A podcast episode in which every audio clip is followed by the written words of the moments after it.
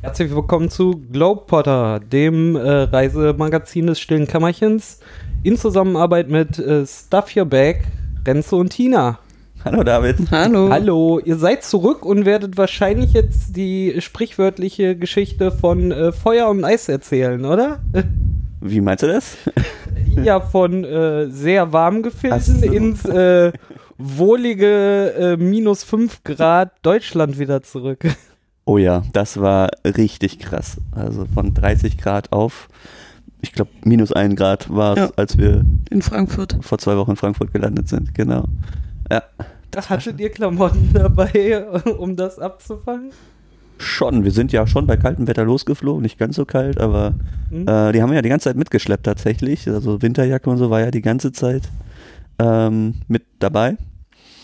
Und ähm, ja, dementsprechend konnten wir uns dann in Frankfurt äh, schnell umziehen und äh, Ich wollte schon sagen, von Frankfurt nach Düsseldorf ist ja auch nochmal ein Weg, ne? Und wenn man dann nur in äh, Hawaii-Hemd unterwegs ist, wäre nicht so gut gewesen. Das stimmt. Obwohl ich hatte mich ja schon in Kambodscha in Siem Reap auf dem Flughafen umgezogen, da hatte ich schon lange Klamotten an, war ja alles klimatisiert. Dann ging das. Ja, das ist ja auch schlimm dann in. Ist in Kambodscha dann auch so, wenn du irgendwo drin bist, ist äh, wohlig äh, bei 20 Grad und dann kommst du raus und wirst erschlagen von der Kälte. Ja. Äh, von der Hitze. Von der- von der Kälte. genau. Ja, so ist es ungefähr. Also Äh. jeder Supermarkt oder so, nicht jeder, aber ne, so irgendwo äh, Büroräume oder so, alles immer runtergekühlt auf Kühlschranktemperatur gefühlt. Und wenn dann rauskommst, du wirst ersch erschlagen. Warum werden die Leute da nicht krank? Ich kriege ja jedes Mal einen Koller, wenn ich im Winter hier mit der Bahn fahre und äh, da ausnahmsweise die Heizung funktioniert, aber wenn bei der Bahn die Heizung funktioniert, sagen die ja, voll gut, hier 35 Grad und dann, wenn du gerade am Pendeln bist und dann noch äh, am besten noch umsteigen musst, bist immer so kalt, warm, kalt, warm, kalt, warm und zu Hause äh, Fieber. Kann ich, kann ich dir nicht sagen, weiß ich nicht. Also einfach, Man gewöhnt sich dran. wahrscheinlich, weil einfach diese Nässe nicht dabei ist. Ja. Ja. Auf jeden Fall war das ein Schock. Wir sind auch noch früh morgens gelandet. Wir sind, glaube ich, kurz vor sechs Uhr morgens in Frankfurt gelandet. Und ja, alles war noch dunkel.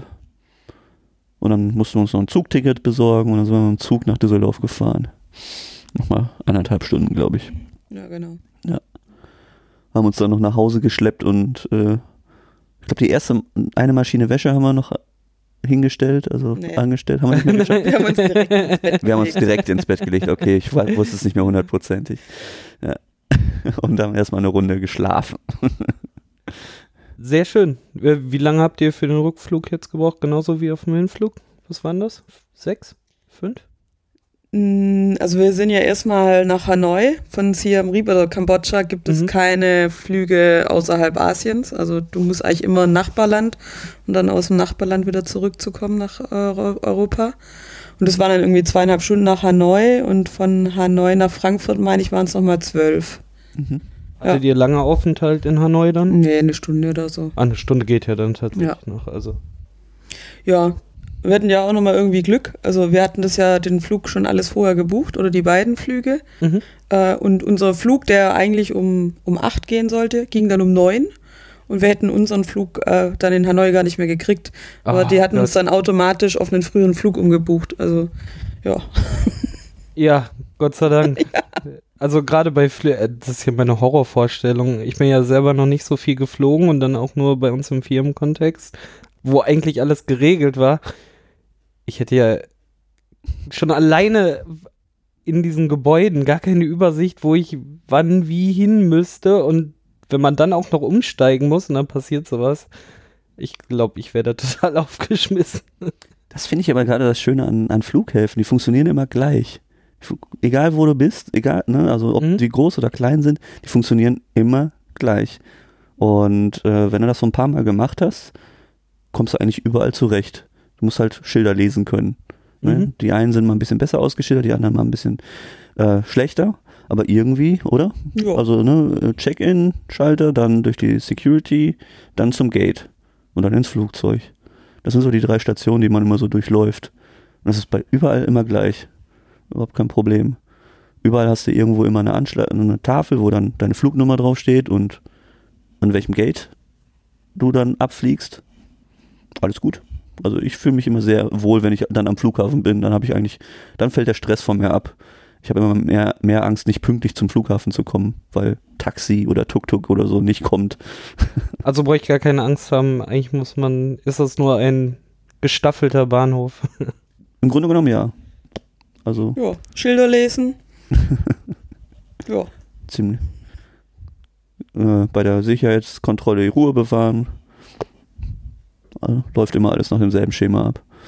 Genau. Und eu euer Resümee jetzt über die drei Wochen? Jetzt nach, wir haben ja jetzt ein bisschen gebraucht, ihr seid jetzt zwei Wochen zurück. Mhm. Ne? Anderthalb? Ne, zwei. Doch, zwei Wochen. Zwei Wochen sind wir wieder da. Oh, Resümee, sag mal. Ja, beides super schöne Länder. Ähm, von der Natur her hat mir das beides sehr gut gefallen. Vom Verkehr? Ja, gut. also, das war echt der Kammer, als wir dann äh, Samstagmorgen in Düsseldorf angekommen sind. Diese Stille in Düsseldorf. Im Vergleich zu dieser Lautstärke in, in, in Hanoi und auch in, in Kambodscha. Man das ist echt der. Hammer. Ich wollte schon sagen, so Stille Düsseldorf, okay. Ja, Doch. aber es ist tatsächlich so. Also ich dachte, boah, äh, Idylle. Ich glaube, das ist so, wenn du jetzt, ne, als Düsseldorfer aufs Land fährst. Ungefähr der gleiche Effekt. Ja. So, ja. ja. Schon Und krass. geordnet. Man muss nicht Ja, äh, man konnte ja- zwangsläufig Angst haben, wenn man über eine Ampel geht, dass man überfahren wird. Der Fußgängerweg war tatsächlich für uns frei zugänglich. Keine Mopeds, keine Läden, die draußen auf dem Gehweg sind. Ach doch. Das war schon schön. Und wie gesagt, das Essen. Ich wär, nachdem wir dann am Samstag äh, ausgeschlafen hatten, sind wir dann natürlich, hatten, hatten natürlich nichts da, mussten wir erstmal äh, einkaufen. Ich glaube, wir haben für den Samstag Lasagne Mhm. selber gemacht, eingekauft. Und für den Sonntag, was haben wir da Haben wir gegessen? Pizza gemacht. Haben wir Pizza gemacht, genau. Oh, das war so großartig. keine Reis, keine Nudeln. also Lasagne-Nudeln okay, aber Ja, ja, ja. keine, Keine Asianudeln. Genau. Ja. Ah, das war schon gut. War richtig schön, selber wieder kochen. Ja, doch. Aber ihr würdet noch mal dahin fahren. Auf alle Fälle. Definitiv, ja, Ja. haben wir schon gesagt. Also mich reizt ja immer noch da die Bergregion in Vietnam, Sapa, dieses äh, Bergdorf. Mhm. Und auch das Mekong-Delta oder generell irgendwie mal am Mekong so ein bisschen sich entlang Was zu ist das bewegen. Mekong Delta. Ähm, also Mekong ist ja dieser lange Fluss und unten im Süden Vietnams ist eben dieses Mekong-Delta da. Fächert der Teilt Fluss der so auf, ja. so Mhm. ganz viele kleine Arme. So und geht dann, äh, fließt dann ins Meer. Und da soll es auch ganz schön sein. Da ist halt so viele, viele, viele Reisfelder. Dadurch, dass das halt so viel Wasser da ist, Mhm. eignet sich das als Reisanbaugebiet. Da besonders und soll halt ganz toll sein. Ja, viele schwimmende Dörfer, also die halt auf ihren Booten dann leben. Und ja.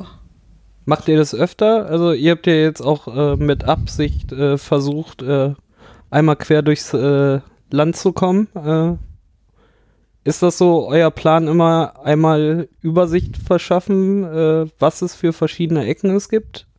Oder war das jetzt äh, das erste Mal so euer Vorgehen? Nö, wir fahren eigentlich immer, also wir halten es nicht lange an einem Ort aus. So, Mhm. also wirklich so drei Wochen in einem Hotel rumhocken und nur am Pool liegen ist nichts. Also das, da würden wir uns, glaube ich, relativ schnell auf die gegenseitig auf die Nerven gehen und würden uns auch langweilen. Mhm. Sprich, ähm, klar, mal eine Woche irgendwo bleiben ist überhaupt kein Ding, machen wir auch immer so entspannen. Aber eigentlich geht es uns immer darum, tatsächlich auch was zu erleben, Dinge zu sehen. Und dafür musst du halt reisen. Und deswegen sind wir halt viel unterwegs und das haben wir bisher immer so durchgezogen eigentlich. Ja. Dass wir uns viel bewegt haben, viel rum, umgeguckt haben.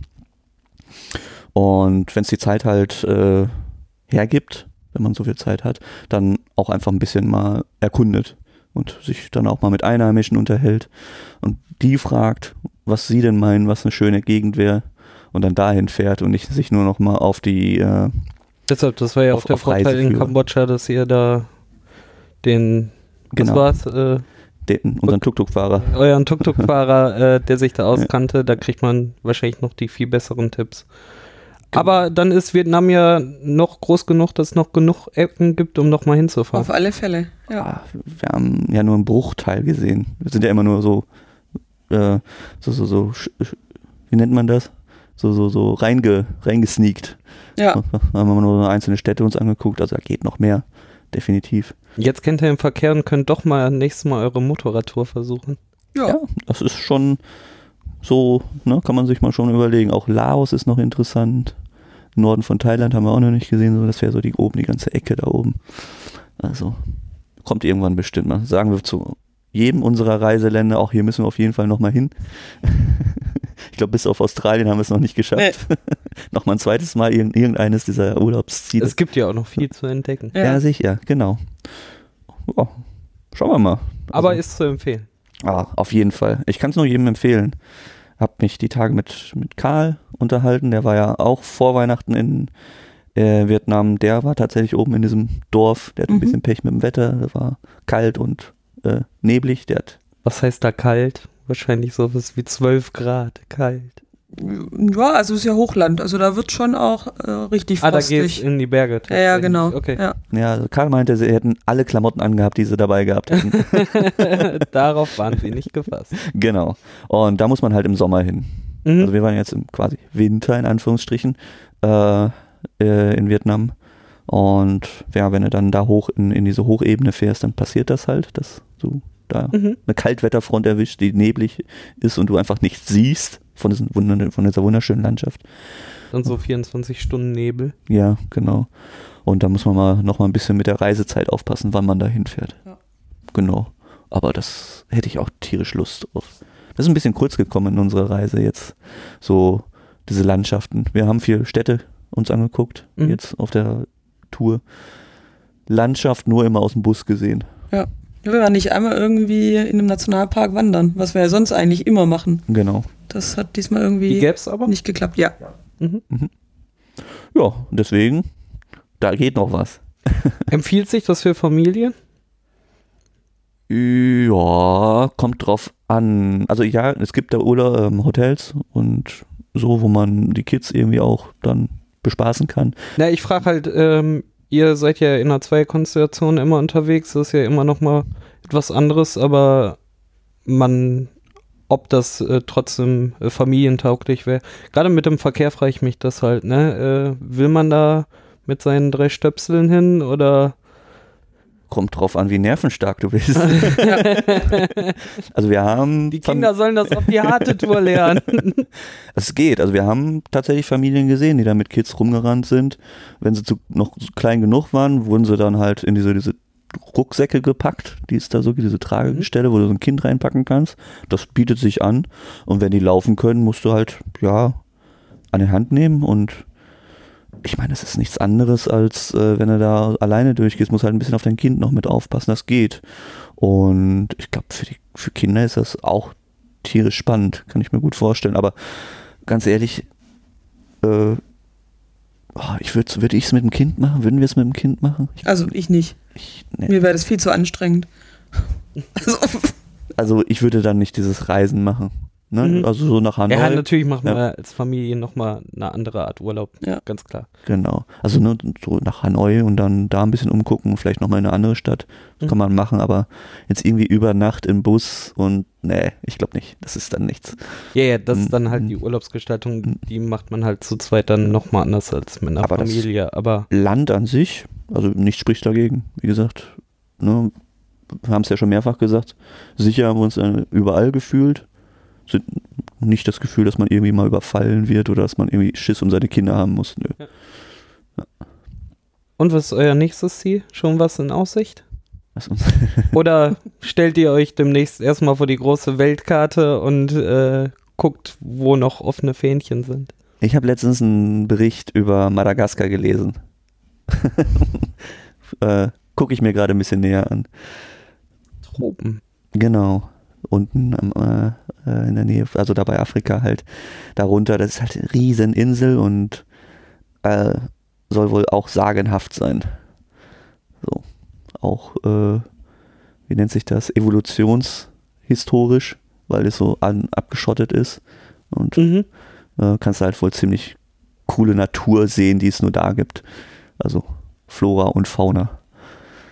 Und mal gucken, vielleicht ist es das. Aber ne, wir sammeln noch. Mal Ja. gucken, was passiert. Man wird sehen. ja, Genau. man wird sehen.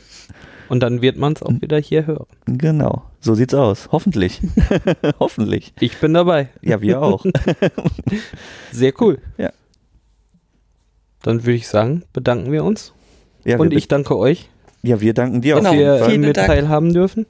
Äh, ihr habt mir ja ein Geschenk mitgebracht, einen kleinen Buddha. Ja, ge- genau, einen kleinen Buddha, einen lachenden Buddha. Sehr schön. Der, der äh, begleitet einen da überall.